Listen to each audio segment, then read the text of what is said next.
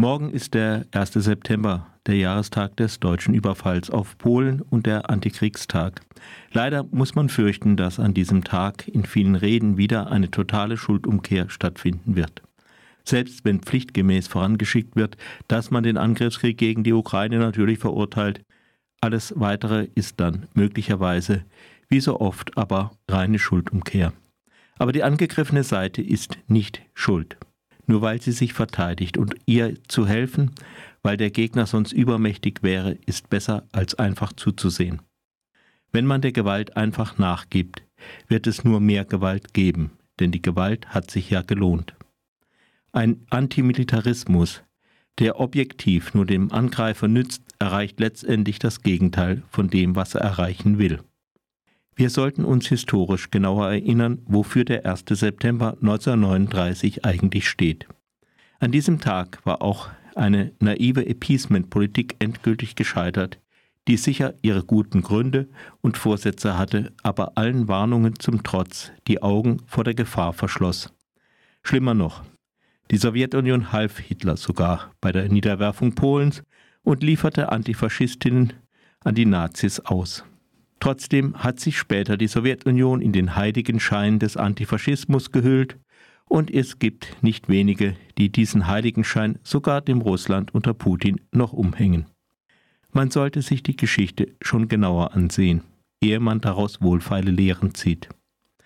Wie würden wir reagieren, wenn hier jede Nacht Putins Raketen einschlagen würden? Würden wir dann sagen, okay, wir ergeben uns, Herr Putin, und wollen in Zukunft unter deiner Herrschaft leben oder unter der Herrschaft von Leuten leben, die du für uns aussuchst?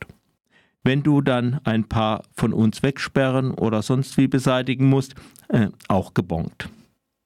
Für mich ist es unwürdig, die Ukrainerinnen in ihrem Abwehrkampf im Stich zu lassen. So wie man 1939 die Polinnen nur halbherzig unterstützt hat.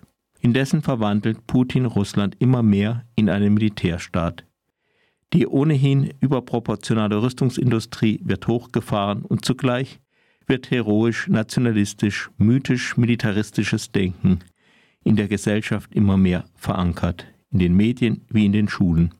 Dieser Krieg ist nicht eine Art Privatsache zwischen Moskau und Kiew.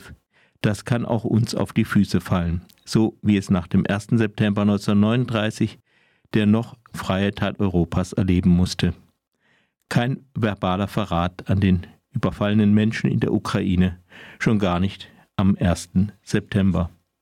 Zum Beispiel heißt es im Aufruf zu einer morgigen Kundgebung zum 1. September in Freiburg.